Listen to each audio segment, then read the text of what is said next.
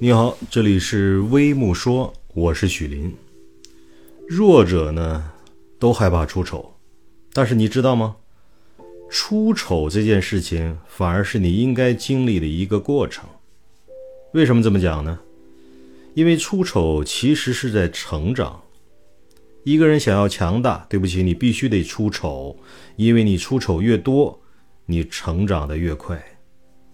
人不出丑一直是狗，人一出丑精神抖擞。所以呢，如果你觉得你的面子很重要，那你就千万不要出丑。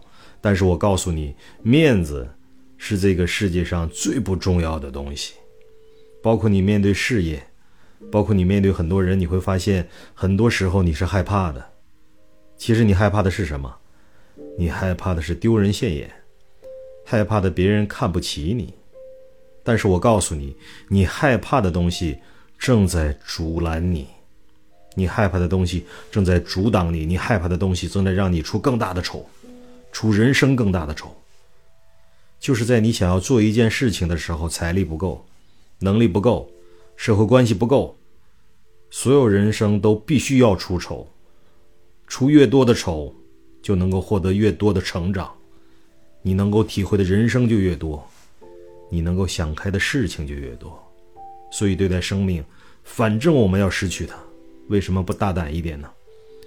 我们总认为遇到事情呢，讲道理是有用的，而实际上，你只有面对讲道理的人，讲道理才有用。大家都遵守道理的时候，你的道理才会产生作用。我们对待讲道理的人可以讲道理，但是你对待流氓、对待小人，你跟他讲所有的道理都没有用。